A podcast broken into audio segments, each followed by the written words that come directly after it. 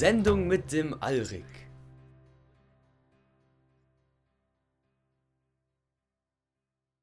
Wir ehren Pereine, die lebendige Erde, den Wechsel von Frühling zu Sommer, von Herbst zu Winter, von Brache zu Saat und Saat zu Ernte.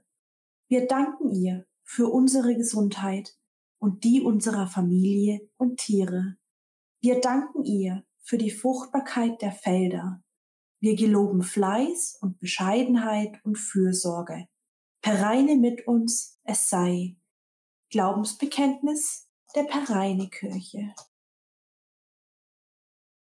Pereine zum Gruße und herzlich willkommen bei der Sendung mit dem Alrik.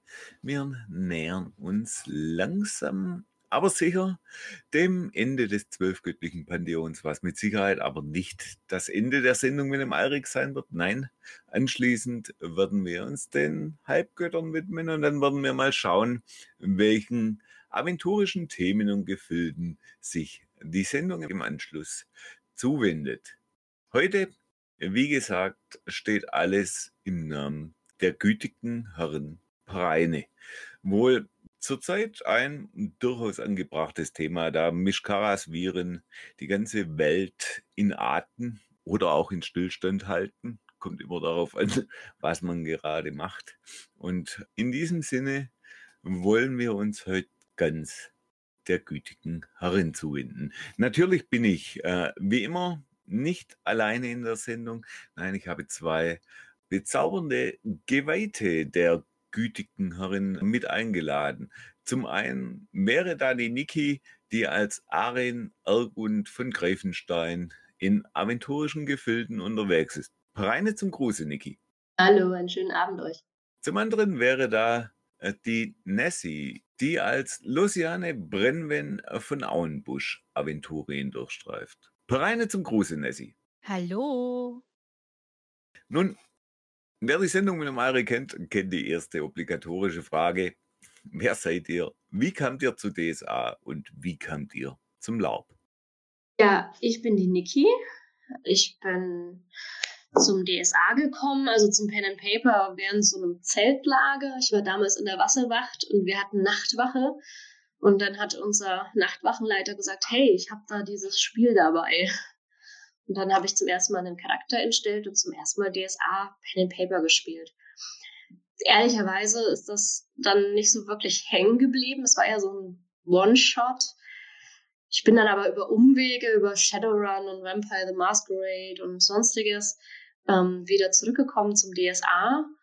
Und die Sache mit dem Live-Rollenspiel, die kam eigentlich dann auf einem ganz anderen Weg über meinen damaligen Freund. Ich wurde halt mitgenommen sozusagen als die Freundin zum ersten Mal auf dem Du kannst, was du darstellen kannst, Live-Rollenspiel.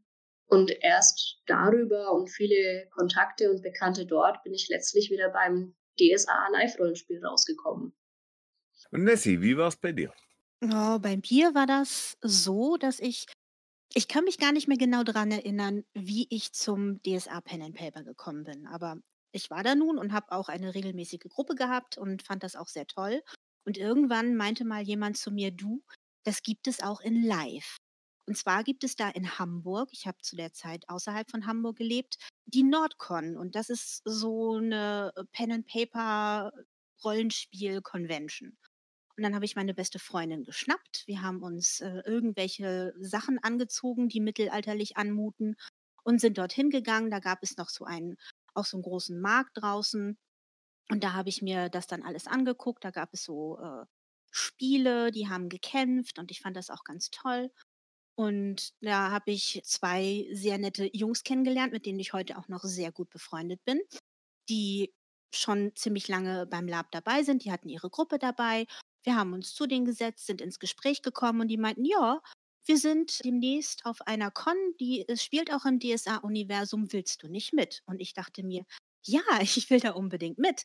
Und dann bin ich äh, mit auf dieses Lab gegangen und das war Legenden von Torwall 4. Und ich fand das so toll, dass ich ja quasi Blut geleckt habe. Auf dem Con auch diverse Leute kennengelernt habe. Das waren dann weitere Orgas, die gesagt haben, ja, wir haben jetzt in drei Wochen noch die Finsterkamm, so und so viel Con, willst du da nicht hinkommen? Ich bin auf die Con gegangen. Auf der Con gab es dann wieder den nächsten Con und so weiter und so fort. Und seitdem habe ich nicht mehr aufgehört. Ja, wenn einmal einen das DSA-Virus erwischt hat, es lässt einen nicht mehr los. Seit wann spielt ihr genau eure Pareine-Geweihten? Ich spiele Arin schon seit ich 16 bin. Ähm, sie war mein erster Spielercharakter. Ja, also schon echt lang. Ich spiele meine Pereine Geweihte seit ungefähr neun Jahren. Angefangen habe ich tatsächlich nicht auf einer DSA-Con, sondern auf einer wilden Con, sage ich mal, außerhalb des DSA-Universums. Habe mit ihr als Novizin gestartet und fand aber das Konzept irgendwie so toll, dass ich das äh, auf jeden Fall auch echten offiziellen DSA-Universum unbedingt weiterspielen wollte. Und seitdem spiele ich sie auch regelmäßig. Was fasziniert euch am Konzept einer Pareine Geweihten? Warum spielt ihr gerade eine Dienerin der gütigen Herren? Also, ich habe am Anfang auch als einfache Heilerin angefangen, habe also zuerst eine Heilerin gespielt, aus dem einfachen Grund, ein dankbarer Startcharakter als SC. Man kommt sehr leicht in die Interaktion mit anderen Leuten. Man hat irgendwie auch immer was zu tun. Und irgendwann wollte ich halt nicht mehr nur die Heilerin sein, sondern wollte halt eine Geweihte spielen, weil mir einfach das Liturgische, die Gebete, die Seelsorge auch am Herzen lag. Und daher war für mich der Schritt zur Pereine Geweihten eigentlich recht naheliegend. Ja, bei mir war das im Endeffekt ähnlich. Ich wollte eigentlich immer schon mal eine Geweihte spielen. Und ich wollte aber gerne eine, ja, eine Geweihte spielen, die bodenständig ist, die nicht, ja, die, die irgendwie einfach was tut.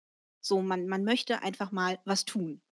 Und ähm, ich fand die Idee sehr schön, nicht gleich mit einer Geweihtenrolle anzufangen, sondern eine Novizin zu spielen und dann zu gucken, wie sich das entwickelt ob man dann vielleicht eventuell äh, später tatsächlich auch nochmal eine Weihe darstellen kann und wollte eben auch klein anfangen, so eben bodenständig, nicht nur in der Gottheit, sondern auch in der Rolle. Ich mochte schon immer das Support-Spiel tatsächlich. Also ich habe immer gerne Heiler gespielt, Leute gespielt, die irgendwie unterstützen, nicht unbedingt die großen Anführer, sondern jemand, der, auch wie Niki schon meinte, gerne auch mal Seelsorge macht oder ja, den klassischen Heiler. Und so bin ich eben äh, über die Novizin der Pereine zur Geweihten der Pereine geworden. Spielt ihr auch noch andere Laubcharaktere? Und falls ja, welche? Ich spiele noch sehr viele andere äh, Charaktere, auch nicht nur DSA-Charaktere.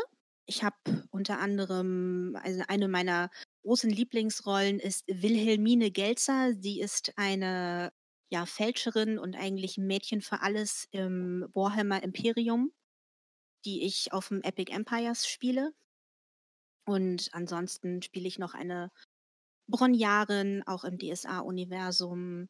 Eine Hexe spiele ich. Früher habe ich auch noch äh, Mittellande-Kampagne, eine abonische Reiterin gespielt. So ein bisschen wie die Reiter Rohans. Ja, und noch diverse andere, die jetzt alle aufzuzählen, wäre wirklich, wirklich viel. Ja, also ich spiele auch noch andere Lab-Charaktere. Ähm, das hat sich einfach über die Jahre so entwickelt. Mein aktueller Hauptcharakter ist eigentlich eine horasische Adlerritterin. In, auf den Bornland-Cons spiele ich immer Tila von Ilmenstein. Und momentan auf den vielen Ambiente-Cons, auf denen ich mich befinde, bin ich meistens mit meiner Goldschmiedegesellin unterwegs und habe da meinen kleinen Schmuckstand dabei. Welche wichtigen Aspekte hat die gütige Herrin Pareine?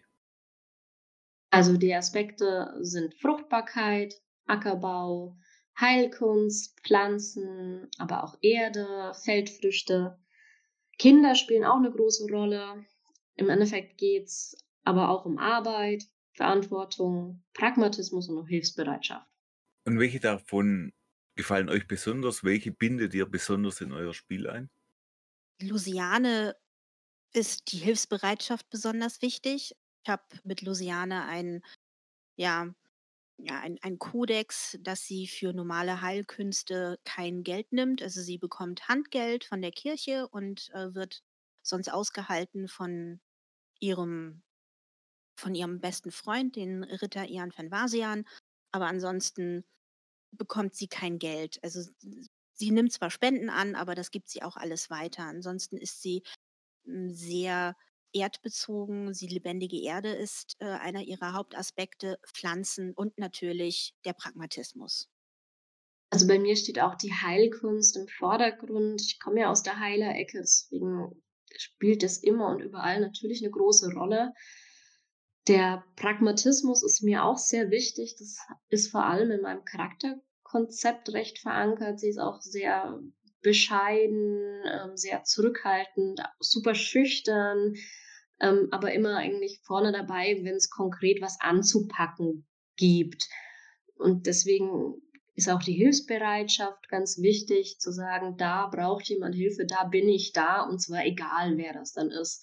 Auch wenn da der Ork um die Ecke kommt, den ich als Weidnerin eigentlich hasse wie die Pest, wenn der verletzt ist und um Hilfe bittet bei der Pereinekirche, dann werde ich da hingehen. Ihr sagtet beide, dass das Heilerspiel bei euch sehr im Vordergrund steht. Was macht für euch gutes Heilerspiel aus? Ich finde eigentlich immer die Interaktion mit dem Verletzten am allerwichtigsten.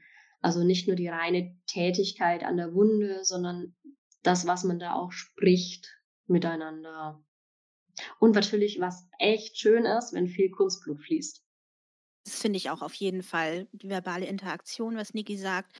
Was ich auch noch sehr, sehr schön finde, und meiner Erfahrung nach wird das Heilerspiel dann besonders schön, wenn alle sich Zeit lassen können.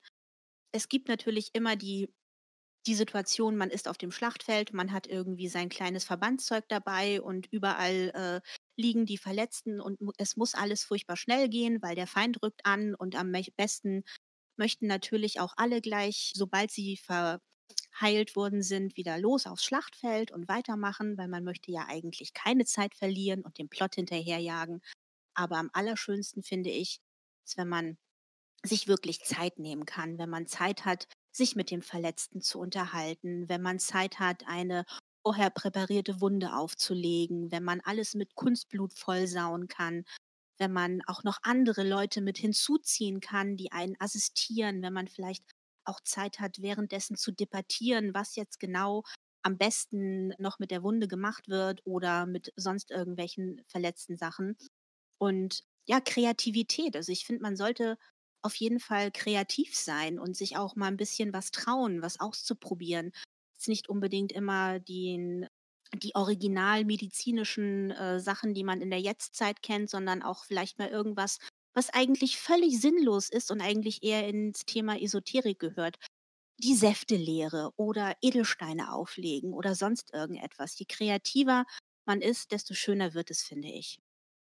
Nessie, du hast gerade schon gesagt, dass man auch Dritte mit einbeziehen kann. Aber zum Heilerspiel gehören eigentlich immer mindestens zwei.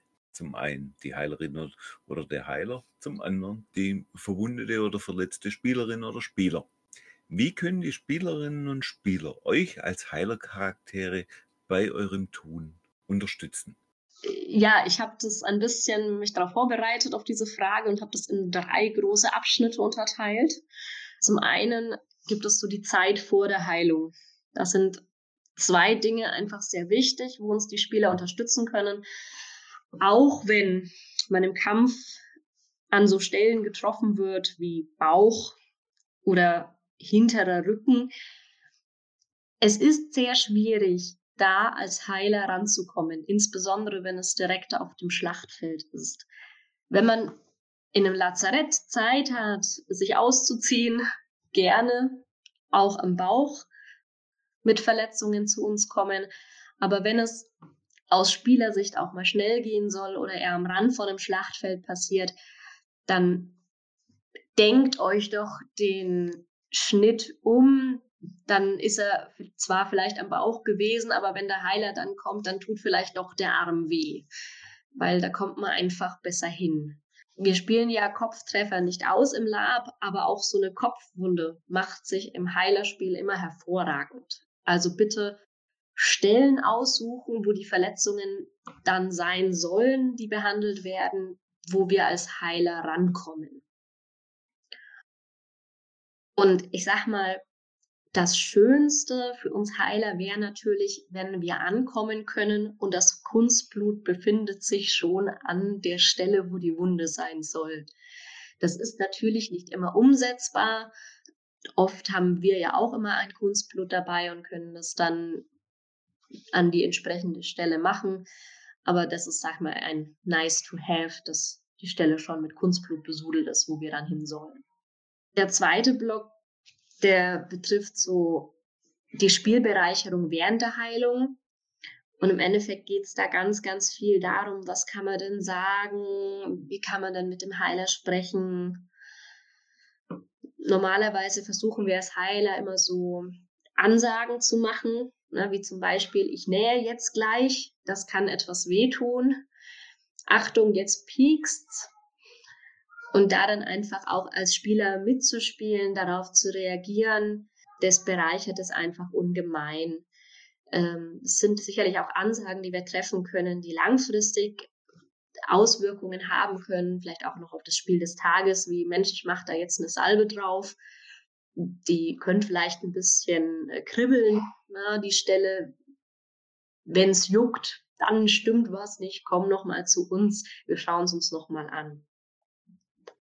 Heißt erstmal auf die Angebote, die wir machen, auch eingehen, auch reagieren. Genauso kann natürlich auch der Spieler Interaktionsangebote machen, der da verletzt rumliegt. Ne? Er kann panisch sein und sagen, oh Gott, oh Gott, ich bin verletzt, das ist arg schlimm, tut's weh, äh, kann ich wieder laufen, wird es wieder je wieder werden? Und um da einfach Angebote wieder an uns zurückzuspielen, sozusagen. Ja, was natürlich uns als Geweihte besonders ausmacht, ist, dass wir Gebete an die Herrin Pereine sprechen können, gerade bei äh, Wunden, wo es nicht anders geht oder wo es ernst wird, kann das natürlich der Fall sein. Und da kann man natürlich einfach mit uns mitbeten, unsere Hand nehmen, feste drücken oder zum Beispiel auch am Ende des Gebetes der Herrin Pereine nochmal danken, man kann zum Beispiel auch sagen, ich verspreche dir, wenn das jetzt gut heilt und ich den Tag überstehe, werde ich dir einen Baum pflanzen. Da ist der Kreativität ganz viel Platz geboten, sage ich jetzt mal. Was ein wenig unschön wäre, wenn Leute bewusstlos spielen, weil dann passiert halt die Interaktion nicht.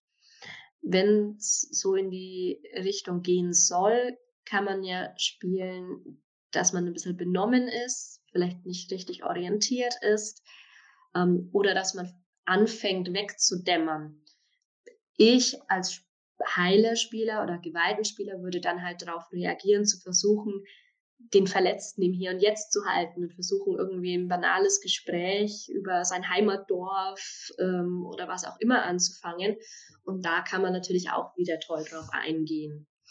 Also im Endeffekt während der Heilung geht es um Interaktion von A bis Z mit tausenden Ideen, was alles da möglich ist. Auf jeden Fall, dem kann ich auch nur zustimmen. Einzige, was ich vielleicht noch ergänzen möchte oder nochmal extra ausführen möchte, es gibt, ja, wir, wir, wir spielen ja Lab und Lab ist ja so als Erklärung immer wie Improvisationstheater bloß ohne Zuschauer. Und das Improvisationstheater hat goldene Regeln. Und die erste und wichtigste goldene Regeln bei äh, Improvisationstheater ist, sage niemals Nein. Oder im Umkehrschluss, sage immer Ja. Und das ist eigentlich eine ganz schöne Regel, finde ich, gerade auch fürs Heilerspiel, weil man kann immer sich weiterentwickeln. Wenn ich jetzt zum Beispiel, wenn ein Verletzter zu mir kommt und der ja, hat vielleicht keine Zeit gehabt, das Kunstblut anzubringen. Und es ist irgendwie gerade stimmig und ich habe gerade eine wunderschöne Wunde präpariert, die genau aufs Bein passt. Und ich sage, oh, du hast aber eine schlimme Wunde am Bein. Das sollten wir nähen. Und er guckt mich an und sagt, ich wurde aber am Arm getroffen. Das ist natürlich ein bisschen ärgerlich und bringt einen erstens aus dem Spielfluss. Man muss irgendwie wieder neu überlegen. Ähm, man wird irgendwie unschön zurechtgewiesen, was eigentlich nicht nötig ist. Wenn man aber als ja, das Spielangebot bekommt, sagt, oh, du wurdest ja aber schlimm am Bein getroffen, das muss bestimmt genäht werden und du als verinnerlichst als als äh, als Verletzter, ja, sagst du, ja, stimmt. Ich wurde am Bein getroffen, das tut unglaublich weh. Muss ich das, muss das Bein amputiert werden? Und dann die ganzen Sachen, die Niki vorhin so schön ausgeführt hat, darauf reagieren. Das Ganze kann nicht passieren, wenn man sagt, nein, dann hat man irgendwie einen unschönen Cut. Und das ist eigentlich, finde ich, generell eine sehr schöne Regel auch fürs Lab.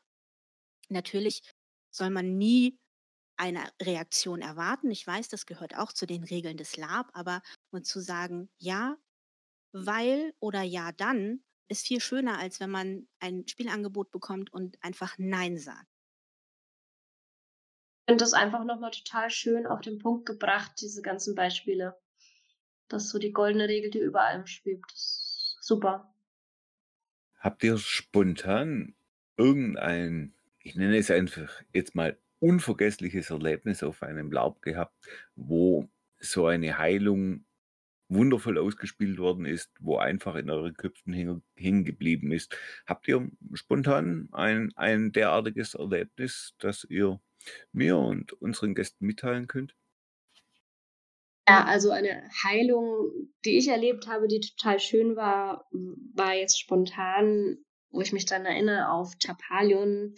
Das war Travias Herd und Sumus Zorn. Da hatte sich äh, der Andi damals als Viento die Finger der Hand gebrochen.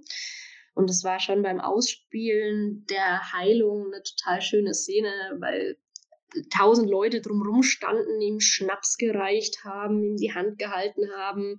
Er sich dann irgendwie zwischenzeitlich mal aufs Beißholz gebissen hat und wir auch sehr kreativ aus Ästen und Zweigen und Schnur so eine Art Schiene improvisiert haben und dann total kreativ diese Hand verbunden haben.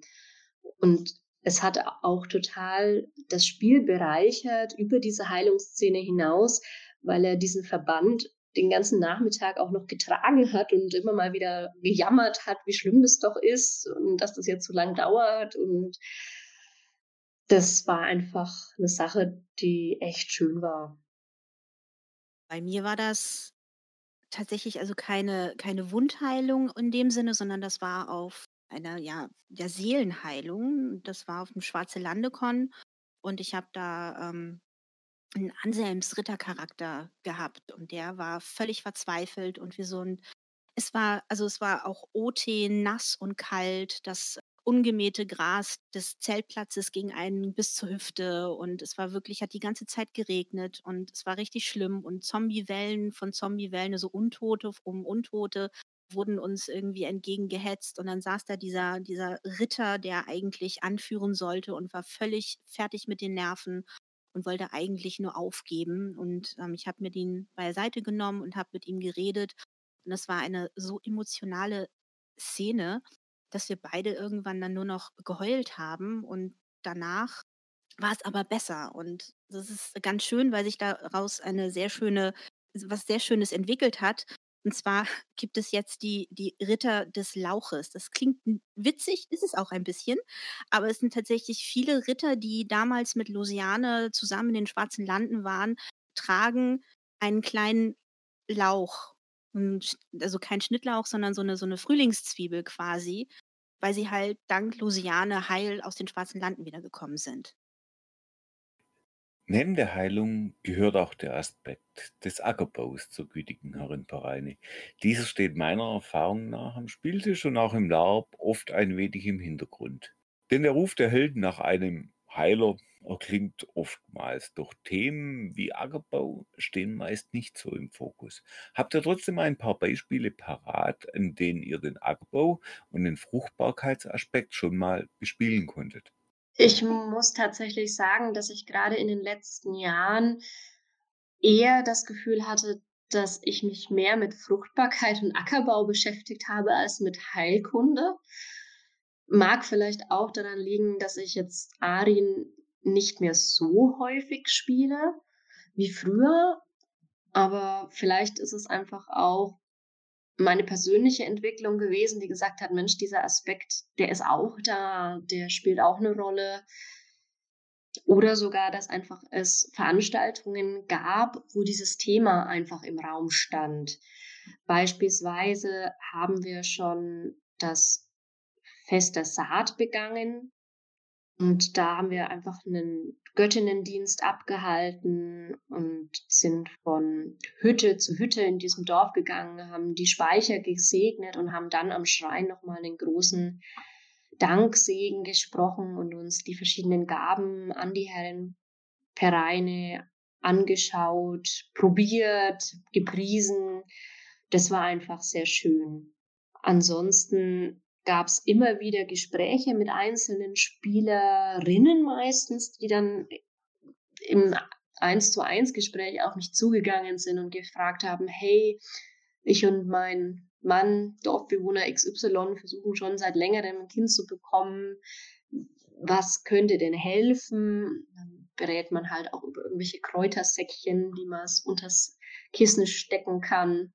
Kommen immer wieder Spielerinnen, die eine Schwangere darstellen, nennen wir selber, ob sie schwanger sind, sondern einfach das darstellen, die dann halt mit Ängsten vor der Geburt kommen, was ja auch mit Fruchtbarkeit wieder zu tun hat, auch im weitesten Sinn dann wieder mit Heilkunde. Genau, was haben wir noch gemacht? Wir haben mal Getreide gesegnet. Ähm, ich selber habe an meinem Schrein immer eine Kornkraft dabei. Das ist eine Handgetreidemühle und habe verschiedene Getreidesorten dabei, Dinkel, Roggen, Gerste. Und wenn dann Personen zu mir an den Schrein kommen, erzähle ich halt was zu den verschiedenen Getreidesorten, sag, wo wächst der Weizen, naja, eher so Almada, Horasreich, und wo es dann bergiger wird, da sät man eher den Hafer. Die können dann zusammen mit mir das Getreide mahlen in der Mühle. Und ganz besonders schön war auch schon mal, dass dann die Tavia-Kirche in der Nähe war und dann aus diesem Mehl, das wir gemahlen haben, auch direkt Fladen gebacken wurden. Also ich, die Liste an Sachen, die ich zum Thema äh, Ackerbau im weitesten Sinne erzählen kann, ist mittlerweile recht lang. Wir haben auch schon mal Pfefferminze umgetopft. Also im Spiel war das dann, ich glaube, Gulmond, ich weiß es nicht mehr genau. Ähm, da hatte ich eine riesige Schale voll Pfefferminze dabei und ganz viele kleine Töpfchen mit dem Pereines-Symbol. Das war auf einem Collegium Magique mal. Und da haben wir das gemeinsam umgetopft und jeder hat so ein kleines Töpfchen mit nach Hause bekommen und durfte seine Heilpflanze dann zu Hause pflegen. Wundervolle Spielansätze auch für den Ackerbau. Nessie, hast du auch schon Erfahrungen mit Ackerbau und Viehzucht? Hm, ja, tatsächlich nicht so viel wie, äh wie Niki vielleicht, aber ich versuche natürlich auch immer, wenn ich mit meiner Reinegeweihten auf eine Con gehe und ich weiß, dort gibt es ansässige Bauern zum Beispiel, dann versuche ich mit denen ins Gespräch zu kommen, das auch ein bisschen zu forcieren tatsächlich, dass man sagt so: „Braucht ihr noch Hilfe? Wie steht's mit der Ernte? Wie steht's mit der Saat?“ Und das ist einmal mir auch gelungen dann, hm, auf einer kleinen Con dass ich dann mit den NSCs oder GSCs, die dort die Bauern gespielt haben, die haben dann sind dann ein bisschen rausgegangen und haben dann ein ein Feld gesegnet. Ich habe die die Saat gesegnet und habe mit denen sehr schöne Gespräche geführt. Und ja, ich habe auch immer Kräuter dabei, so echte Kräuter, die ich, wenn ich kann, irgendwie in so ein kleines, äh, Behelfsbeet pflanze, sodass man da auch selber so ein bisschen was ernten kann. Das ist auch meistens irgendwas, wo man irgendwelche Teeaufgüsse mitmachen kann. Pfefferminze oder Basilikum, Schnittlauch und so ein Kram, dass man einfach so ein bisschen damit spielen kann und das auch auf jeden Fall Oti verzehren kann. Das finde ich immer ganz wichtig. Zum Thema Fruchtbarkeit ist mir tatsächlich noch gar nicht so viel passiert. Also zumindest nicht, dass irgendwie eine Spielerin oder ein Paar zu mir gekommen ist und weil sie einen Kinderwunsch hatten oder weil sie schwanger waren dem Fall war es tatsächlich einmal so, dass wir auch auf einer schwarzen Landekon den Boden fruchtbar gemacht haben, also erstmal gereinigt und danach fruchtbar gemacht haben, damit wir dort einen besonderen Baum pflanzen können, damit der dort sprießen kann. Und es war ein kompliziertes äh, Ritual mit Druiden und äh, zwei Pereine Geweihten.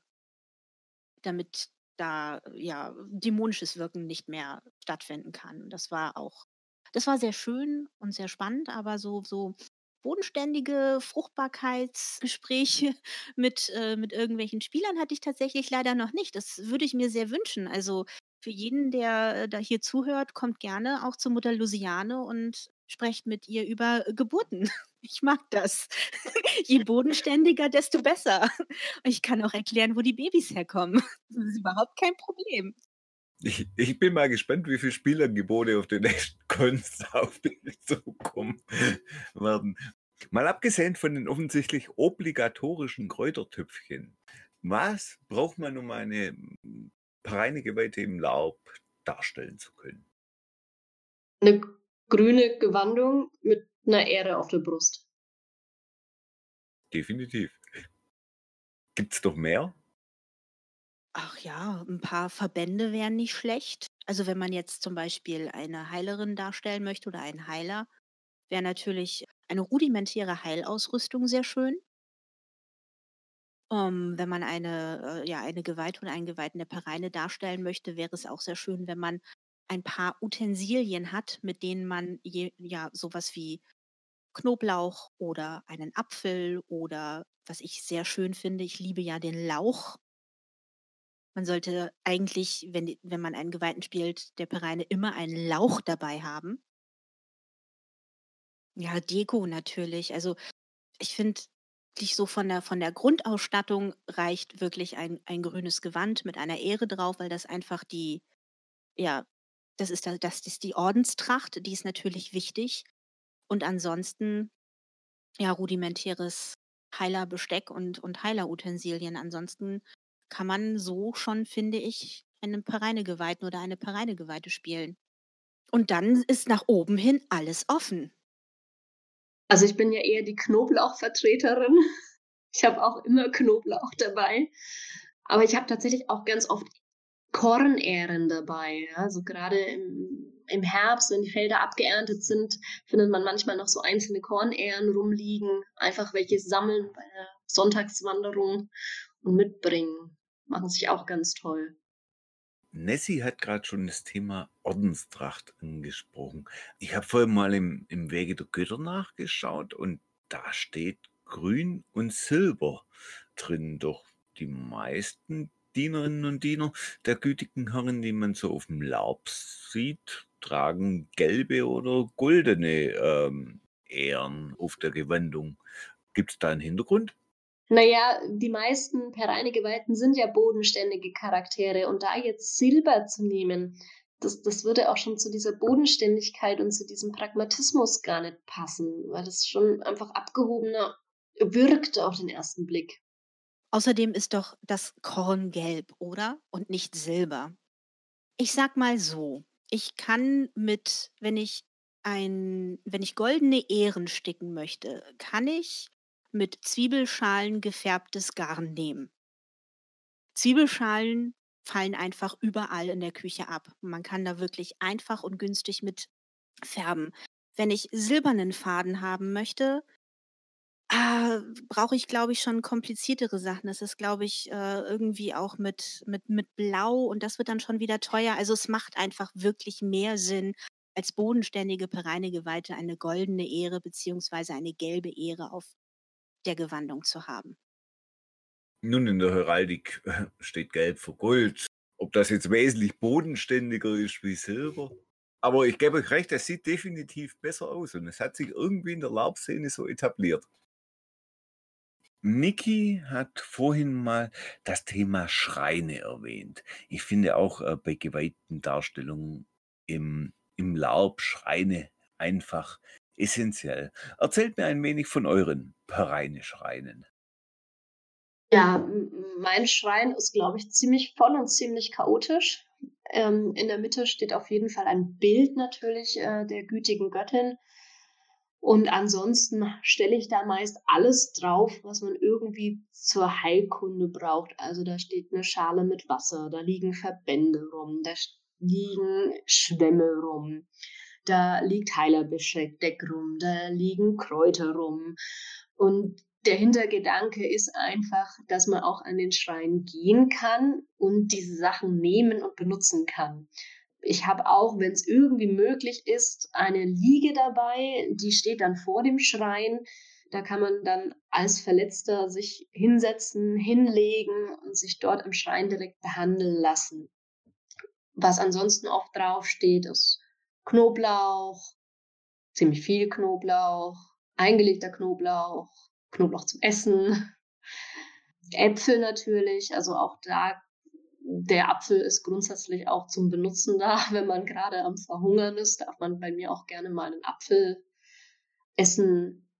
Ähm, da stehen Salben rum, Tiegelchen mit Honig zum Beispiel und, und, und.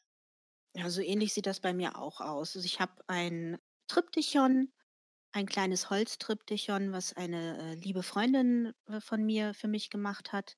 In der Mitte ein Baum ist mit dem Symbol für Erde und auf den Seiten, auf der, auf der einen Seite, auf der einen Flügeltür ist das Bildnis des heiligen Terbun und auf der anderen Seite der heiligen Teria. Dann habe ich eine bestickte Decke, wo drauf, wo ich drauf gestickt habe mit Hand und Herz und dann eben die Pereine-Symboliken und dann liegt da im Endeffekt auch alles Mögliche drauf. Ich habe ein paar grüne Achatscheiben, was ja der Stein der Pereine ist. Ich habe eine kleine Spendenschale. Ich habe auch Knoblauch, aber ich habe natürlich sehr viel mehr Lauch auf meinem Schrein stehen.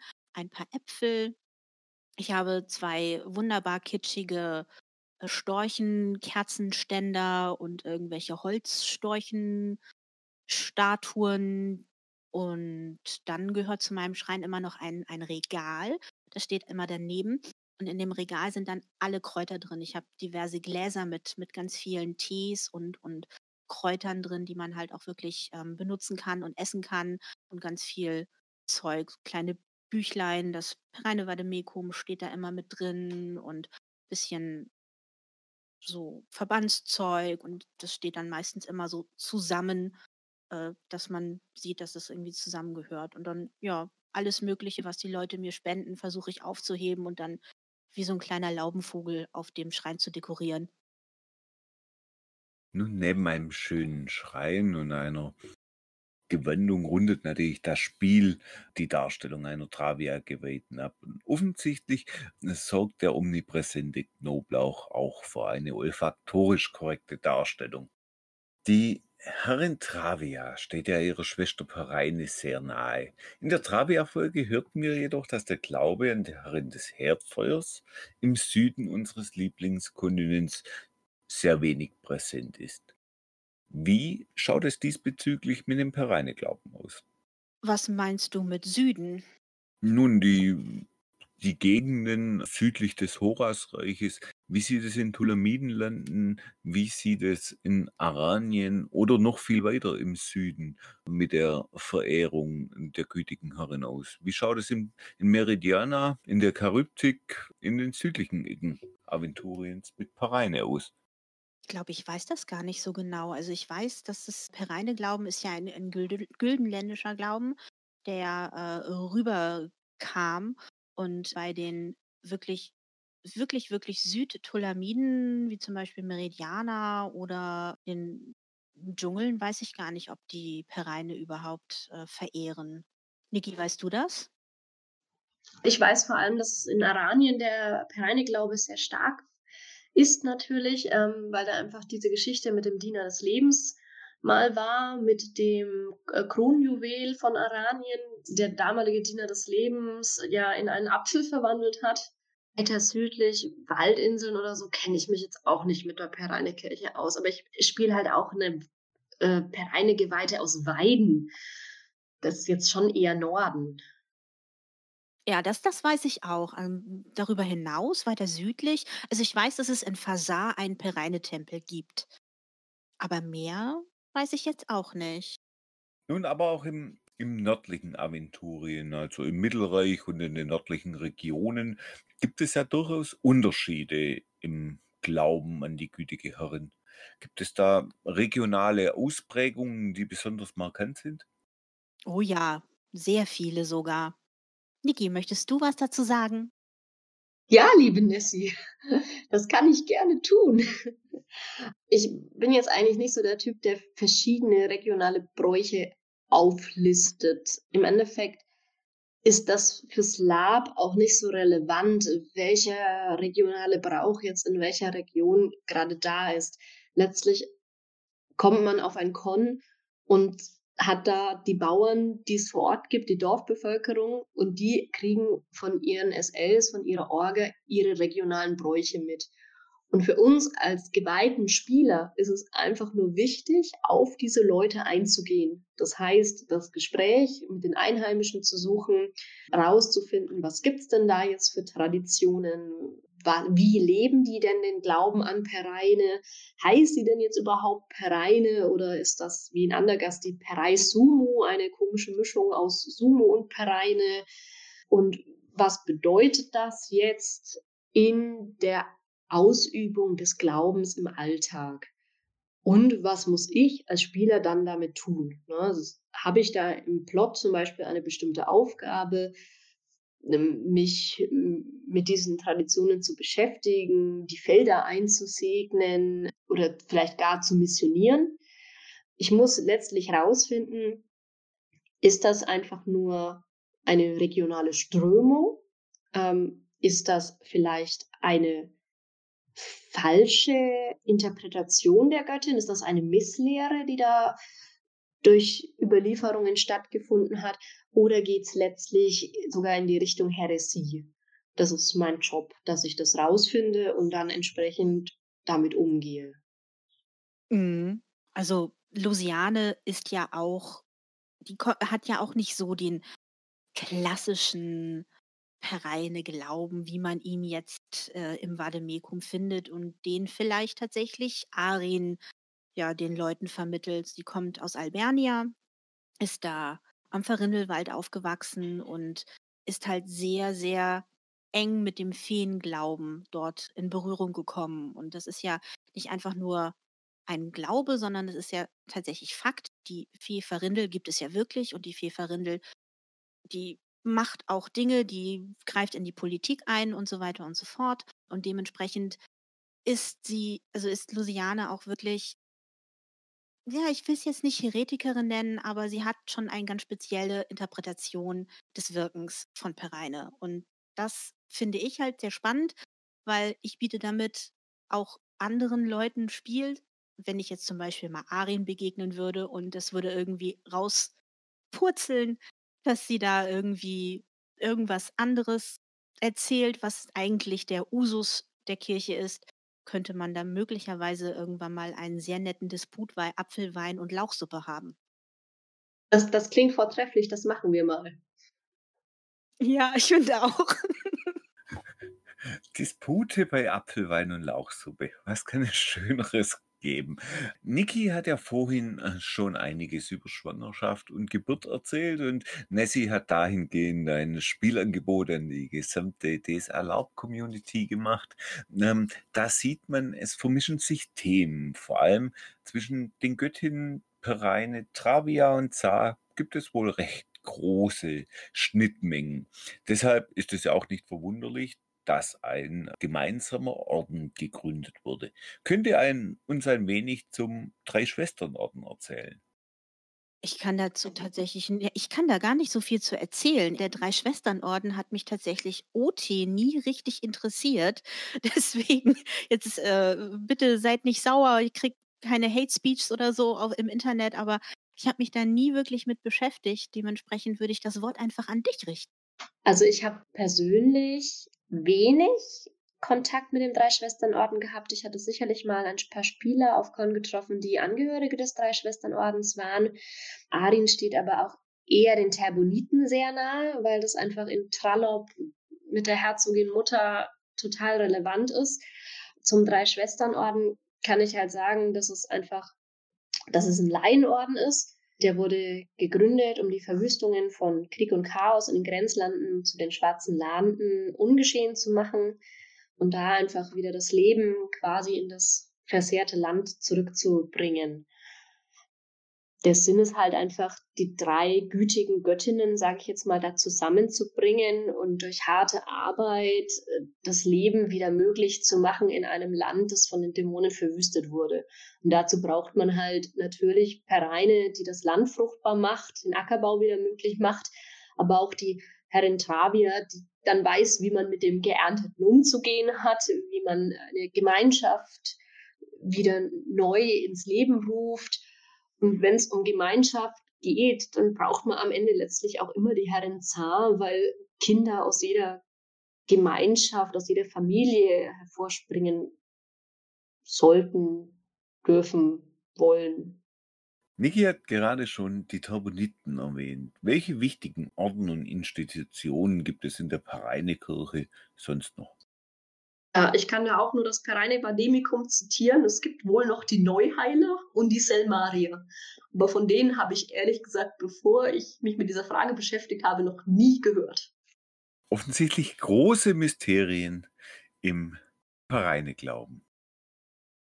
Naja, ähm, wir beschäftigen uns halt mit dem, was für unsere Charaktere und für das Lab relevant ist. Und da ist einfach das wichtig, was Spiel generiert. Ist ja auch vollkommen der richtige Weg, vor allem bei so bodenständigen Kirchen wie der Pareinekirche. Vorher hattest du es ja auch schon gesagt, dass es im Endeffekt relevant ist, was die Leute vor Ort glauben. Und da Pereine wie Travia, ich sage mal einfach, die Göttin der, der ländlichen Bevölkerung sind, wo selten viel gereist, selten viel interkultureller Austausch stattfindet, gibt es einfach regional deutliche Ausprägungen die auch von Ortschaft zu Ortschaft differieren können. Und das macht ja die Kirche der Pereine auch so vielfältig wie eine bunt blühende Wiese im Sommer. Garbe um Garbe kommen herein, Scheune und Böden werden schnell klein. Danket der Herren und preist ihre Macht, endlich ist wieder die Ernte vollbracht. Aus Korn und Ehren geflochten der Kranz, Laute und Leier laden zum Tanz. Leicht wird das Leben, trotz Mühe und Plag. Krönet die Arbeit ein festlicher Tag. Wir aber furchen, den Pflug in der Hand. Morgen geschäftig aufs Neue das Land. Ewig ja reit nach der gnädigen Rat, saat sich an Ernte und Ernte an Saat. Lied zum Erntedank. Ich glaube, dass es in keinem Fantasy-Setting eine so tief ausgearbeitete Pflanzenwelt gibt wie bei DSA. Habt ihr ein persönliches Liebeskraut aus Pereines mannigfaltigem Garten? Stichwort Liebeskraut, also Lieblingskraut. Also ich finde ja Raya Lieb tatsächlich ganz großartig, obwohl man ja sich streiten mag, ob Raya Lieb nun von Pereine oder Raya den Menschen geschenkt wurde, ähm, weil es einfach die Möglichkeit bietet, in ja, eine völlig nebenwirkungsfreie, für jedes Geschlecht verwendbares Verhütungsmittel ähm, bedeutet, was ich sehr schön finde in puncto Freiheit und Gleichberechtigung. Ansonsten ist mein absolutes Lieblingskraut Gulmond. Gulmond ist ein sehr wirksames Aufputschmittel, mit dem man sehr schlimme Fieberkrankheiten und so sogar die Zorganpocken, sage ich mal, so ein bisschen hinauszögern kann. Man gibt dem Kranken einfach mehr Kraft, die Krankheit zu überstehen und ähm, es ist aber auch ja so eine Art Droge. Also man wird nicht wirklich abhängig davon, jedenfalls nicht körperlich, aber man hat schon so einen bestimmten Kick irgendwie. Man, man fühlt sich stark. Es wird auch gekaut mit, mit Kreide zusammen und dann wird das so ausgespuckt im Norden. Ins Welttal wird das, glaube ich, gemacht. Und ähm, das ist ja witzig, weil Lusiane in den Schwarzen Landen halt ihrem Ritter immer Gulmond gegeben hat, damit er länger durchhält. Und sie ihm aber auch immer gesagt hat, pass auf, du nimmst das jetzt und danach geht es dir aber dreckig, weil nämlich äh, ja Gulmond einen schlimmen Kater nach sich zieht. Und er hat das einfach immer genommen und immer genommen und immer genommen. Und jetzt ist er möglicherweise ein bisschen abhängig davon, also so psychisch abhängig. Und das ist möglicherweise Lusiane schuld, aber nur vielleicht. Ja, ähm, mein Lieblingskraut ist momentan tatsächlich Conchinis was ganz anderes. Ähm, das Konchinis ist eigentlich vergleichbar mit der irdischen Aloe Vera. Damit habe ich mich vor allem deswegen beschäftigt, weil Arin sehr häufig zusammen mit Ingwart, unserem äh, Ingerim-Geweihten, reist. Und der ist immer an der Schmiede und an der Esse zugange und braucht dann doch mal die eine oder andere Konchinismilch, die eben heilend bei Verätzungen und Verbrennungen wirkt. Und daher schleppt Arin das Zeug immer mit sich rum. Mega praktisch. Doch gibt es in Aventurien nicht nur heilsame Kräutlein, sondern auch eine Menge schlimmer Krankheiten. Können ihr uns da ein paar Beispiele geben?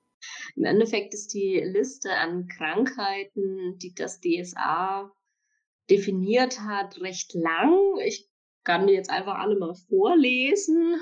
Ich kann aber auch einfach ein paar rausgreifen, denen man vielleicht eher begegnet. Was hättest du denn gerne? Ich glaube, gerade so ein paar typische oder vielleicht auch besonders spezielle Krankheiten oder Krankheiten, wo in der aventurischen Geschichte äh, durchaus eine Relevanz hatte. Da gab es ja mal so schlimme Pockenepidemie zum Beispiel. Ich denke mal, wenn, bevor wir jetzt eine ewige Liste abarbeiten, wäre so die, die heraushebenswürdigen deiner Ansicht oder eurer Ansicht nach, ich glaube, interessant. Also das, was du meinst, waren wahrscheinlich die Zorganpocken da gab es eine Epidemie in Zorgan. Ähm, die Krankheit an sich ist meist tödlich. Man überlebt es eigentlich nur, wenn man, glaube ich, recht viel eigene Kraft und Konstitution hat oder eben regelmäßig gepflegt wird, sodass die Krankheit ihren Höhepunkt quasi bekommen kann und man und dann einfach die Blasen aufplatzen. Also im Endeffekt ist es vergleichbar wie die schwarze Pest. Nur dass es im DSA halt quasi gesagt wird, dass es eine solchen Krankheit des Namenlosen ist. Die andere wirklich, wirklich schlimme Krankheit, die es in Aventurien gibt, äh, die ich auch sehr spannend finde tatsächlich, ist die Duglumspest, die äh, von einem Dämon übertragen wird. Also der Dämon wird häufig dann beschworen, genau für diesen Zweck, damit er eben diese Krankheit überträgt und ist eigentlich auch da es eine dämonische Krankheit ist, nicht heilbar. Ähm, es sei denn, man hat eine wirklich, wirklich äh, versierte Geweihte oder Geweihtenschaft, die sehr gute Exorzisten sind, im besten Falle noch den wahren Namen genau aus diesem Grund kennen, also den wahren Namen des Dämons. Davon gibt es nicht sehr viele in Aventurien, aber dann gibt es die Möglichkeit, die Duglumspest auszutreiben in einem sehr nervenaufreibenden und wahrscheinlich doch dann für den Patienten tödlichen Exorzismus, was ihn aber dann natürlich, da er dann exorziert wurde, wieder in die zwölf göttlichen Gefilde führen kann. Ja, sehr tragisch, sehr schlimm. Man sollte eigentlich immer die Finger von Duglums Pest lassen. Gibt es außer den beiden wirklich schlimmen und fatalen Krankheiten auch eher so die typischen Alltagskrankheiten, die Alrik Normal-Aventurier mal befallen können. Auf jeden Fall. Also ein ganz großer Klassiker ist der flinke Difa. Das ist quasi der ganz normale Durchfall. Ähm, aber es ist ein hervorragender aventurischer Fluch. Ja, oder so Gliederschmerzen gibt es natürlich auch. Also ich finde ja sowieso, man kann tatsächlich alles, was es so an, an Wehwehchen in der echten Welt gibt, auch in die aventurische Welt geben. Was einen vielleicht auf Cons auch ab und zu mal begegnen kann, ist sowas wie Wundfieber oder ähm, ja, vielleicht auch Schlachtfeldfieber oder Sumpffieber, so klassische Fieberkrankheiten.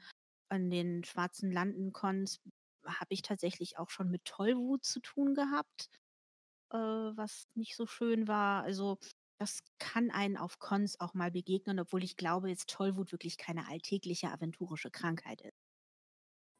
Was, was mich auf manch einer Kunst schon selbst ereilt hat und ähm, von dem man auch ab und an, vor allem Sonntagmorgens auf Kunst hört, ist ein sogenannter Wolf. Was verbirgt sich da dahinter?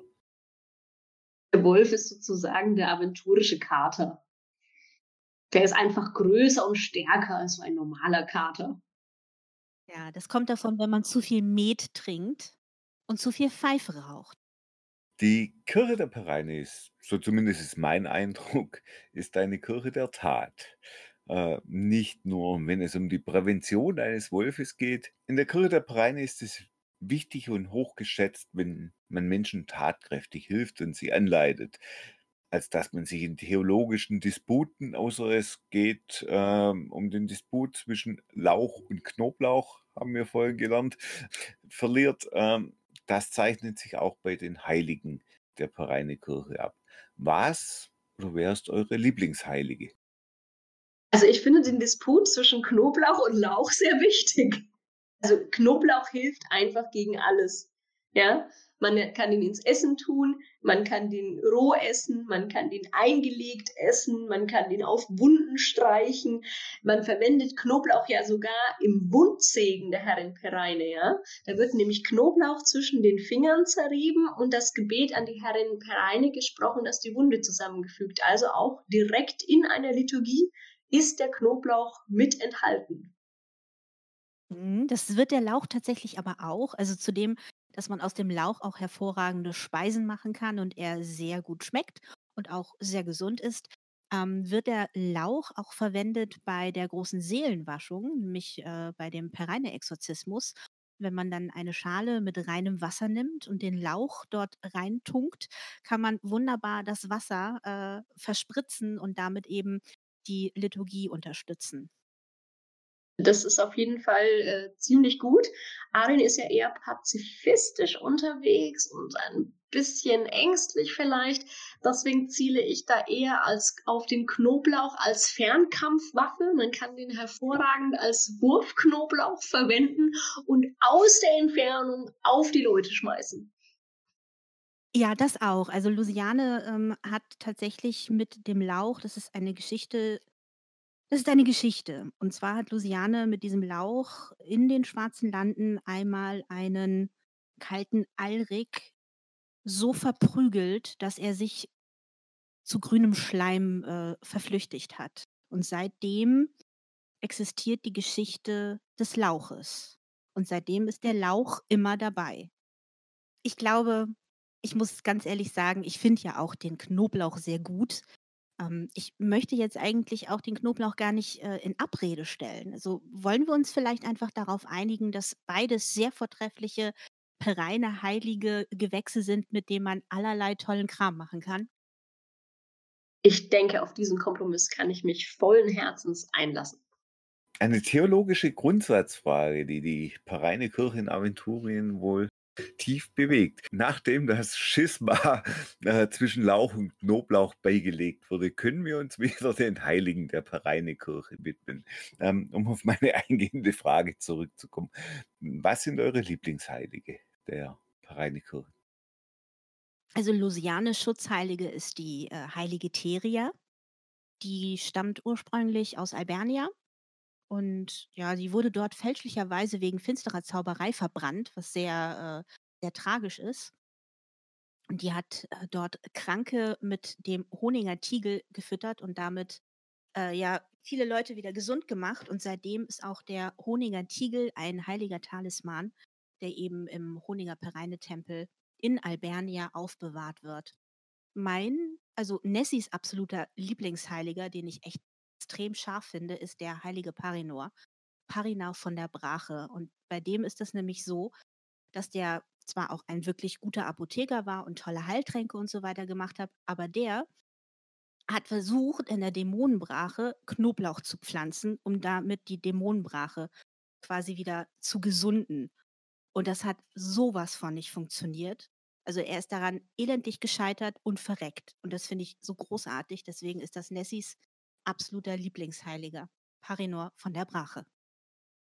Oh, ich glaube, da kann ich nur zustimmen. Der Parinor ist einfach echt der Bringer mit seiner Aktion. Den mag ich OT auch total gerne. Ich glaube, Arin verehrt eher die heilige St. Lindegard. Ähm, da, die heilige St. Lindegard, da geht es so um reines Wasser. Ähm, da ist auch quasi äh, der Krug der heiligen St. Lindegard erschienen. Das ist ein Krug, wenn man in den Wasser einfüllt, wird dieses Wasser gesegnet und kann eben Pflanzen wachsen lassen und kann aber auch heilende Kräfte entwickeln. Und das ist ein, der größte Schatz des Ilsora Tempels gerade. Und da die heilige St. Lindegard eben nicht nur für reines Wasser steht, sondern auch für den Kampf gegen dämonische Feinde, spielt die halt für mich auch auf dem Lab, wenn ich mal auf einem Plotkon bin, eine große Rolle.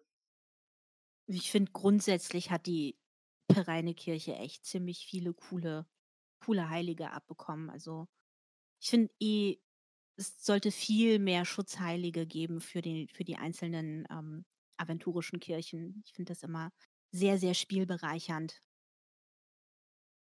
Nun, neben den Schutzheiligen, die ihre, ihr segensreiches Tun über den Menschen ausbreiten, liest man in manchen Quellen auch davon, dass Pereine, wenn die Menschen Frevel, ihn zürnt und sie nicht nur mit Missernten, sondern auch mit Krankheiten oder gar Seuchen straft.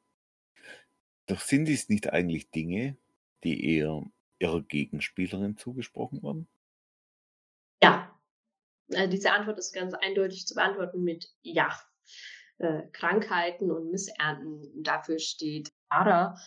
Ähm, das sind Boten des Chaos und der Zerstörung. Und also ich denke, mindestens Arin ist IT überzeugt, dass Pereine ganz sicher keine Krankheiten schickt, weil das passt überhaupt nicht in, in dieses Göttinnenbild, weil Pereine ist ja die, die gesehen hat, dass es den Menschen schlecht geht und die versucht hat, ihnen beizubringen, Heilkräuter von Giftkräutern zu unterscheiden, die ihnen gelehrt hat, den Acker zu bestellen, damit einfach das Leben der Menschen besser ist. Die würde niemals irgendetwas tun, um das Leben der Menschen absichtlich zu zerstören. Ähm, ich bin mir Oti tatsächlich gar nicht so sicher, ob Pereine tatsächlich als Strafe auch Krankheiten schickt oder nicht. Ich kann es mir nur so erklären, wenn sie wirklich mal so etwas schicken würde, was ich mir, wie gesagt, eigentlich irgendwie nicht vorstellen kann, dann ist es wahrscheinlich eher eine, eine Prüfung, dass der, der damit gestraft wurde, wieder zurück an den Glauben an Pereile findet dass er quasi über diese Krankheit hinaus wieder Kontakt bekommt zu der Heilkunst ähm, und zur Herrin. Also Luciane ist auch vollkommen davon überzeugt, dass Pereine die Menschen liebt und dass sie eben die gütige Göttin ist. Und sie würde auch niemals solchen schicken. Nessie weiß es tatsächlich auch nicht genau. Also ich persönlich kenne jetzt tatsächlich keine Geschichten oder Überlieferungen, ähm, in denen Menschen äh, schlimm bestraft worden sind mit Missernten oder Seuchen. Also ich habe sowas nicht gelesen, aber das bedeutet auch nicht, dass es nicht irgendwo steht. Also ich weiß es nicht. Nun, wenn erscheint es zumindest nicht allzu oft vorgekommen zu sein und halten wir einfach fest, dass Pereine die Menschen liebt und sie eine durch und durch gütige Göttin ist. Ähm, trotzdem kenne ich da eine Überlieferung sehr konkret, äh, wo es sich jetzt nicht um eine Seuche oder um eine schlimme Krankheit handelt, sondern wo Pareine durchaus gestraft hat. Da gibt es so eine Geschichte in Pilkham. In Bornland trug sich das zu. Könnt ihr mir dazu ein wenig erzählen? Also ich würde es ja keine Strafe nennen. Also und in der Kirche wird es als Wunderpereines ähm, geführt. Also nur mal so vorweg. Naja, also da hat halt ein bornischer Marschall seine ganze Schiffsladung voll Reis ins Wasser geschmissen. Und Pereine fand das halt, ja, auf Deutsch gesagt, nicht so toll und hat ihn dafür bestraft. Und zwar hat sie den Reis im Wasser sprießen lassen, sodass die gesamte Bucht um das Schloss herum ja zuwachsen musste und zugewachsen ist. Und das bedeutete für den Marschall, dass keines von irgendwelchen Schiffen seine Burg erreichen konnte. Das bedeutete natürlich auch, dass er nicht weg konnte. Das bedeutete, dass er keinen Handel treiben konnte. Und das war eine, ja, ein, ein Wunder der Pereine und natürlich auch eine Strafe für die Verschwendungssucht und die, ja, den Frevel dieses Marschalls. Nun, ob es der werte Marschall, ähm, ich meine, die Geschichte wird auch in der aktuellen Theaterkampagne nochmal aufgegriffen, deswegen wollen wir auf allzu große Details nicht eingehen. Ähm, das ist der ähm, Wertemarschall nicht gerade als Wunder, sondern doch eher als, als, als Strafe wahrgenommen. Aber gibt es generell Gebote, die uns die Herrin mit auf den Weg gibt, damit wir ein ihr gefälliges Leben führen können? Die wichtigste Regel jetzt für meine Geweihte ist Hilfe leisten. Und das habe ich vorhin schon mal kurz erwähnt, auch wenn da der Ork um die Ecke kommt, den ich als Weidner eigentlich lieber irgendwie tot sehen würde und er ist aber verletzt und kommt zur Pereinekirche, dann muss ich da Hilfe leisten und das werde ich auch tun. Ich werde zwar verdrießlich ausschauen und fluchen wie ein Rohrspatz, aber ich werde denjenigen helfen. Ja, das macht Luciane auch. Also das gehört einfach zum obersten Gebot dazu. Also das finde ich auch immer noch ein Unterschied, ob du jetzt ein Geweihter oder eine Geweihte der Pereine bist oder einfach als normaler Mensch, sage ich mal, als normaler Bauer ähm, ein pereinegefälliges Leben führen möchtest. Und das geht eigentlich, meine ich, sehr einfach. Wir geloben Fleiß, Bescheidenheit und Fürsorge, steht im Pareine Vademecum als äh, Glaubensbekenntnis. Und wenn du als aventurischer Mensch dich danach hältst und bescheiden, fleißig und fürsorglich bist, dann kannst du eigentlich auch schon ein sehr gutes, pereinegefälliges Leben führen. Das ist relativ einfach. Das kann auch der ärmste Bauer oder der reichste König oder Kaiser. Und vor allem nicht reden, sondern handeln. Nicht reden, sondern handeln. Welch krönende Worte zum Abschluss. Eure letzten Ausführungen haben uns erläutert, wie wir ein der gütigen Herren Pareine gefälliges Leben führen können. Wollen wir uns doch einfach einmal darin halten, in der Hoffnung, dass uns die gütige Herrin gegen Mishkaras Viren, die uns gerade heimsuchen und die gerade unser aller Leben doch in den letzten Tagen und Wochen sehr verändert haben, hilft.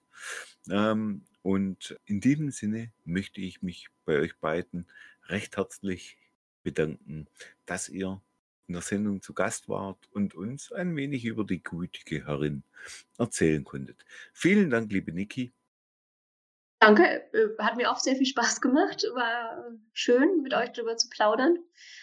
Danke, dass ich zu Gast sein durfte und vielleicht äh, haben wir euch ja die Herren Pereine ein bisschen näher gebracht. Sehr gerne. Und vielen Dank, liebe Nessie. Ja, ich bedanke mich auch, dass ich dabei sein durfte und ich hoffe, ja, dass unser Gespräch und unsere Ausführungen euch ein bisschen Spaß gemacht haben und vielleicht habt ihr ja Lust, auch mal einen Pereine-Geweihten oder eine Geweihte zu spielen oder mal reinzuschnuppern. Ich würde mich auf jeden Fall sehr freuen, neue Gesichter zu sehen. Oder falls ihr keinen Paradengeweihten oder Geweihte spielen wollt, könnt ihr zumindest Nessie, wenn ihr sie zum nächsten Mal auf einer Con seht, zum Thema Empfängnis und Fruchtbarkeit ansprechen.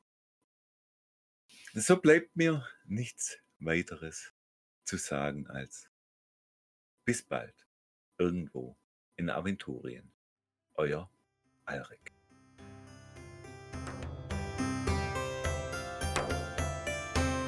Das war die Sendung mit dem Alrik.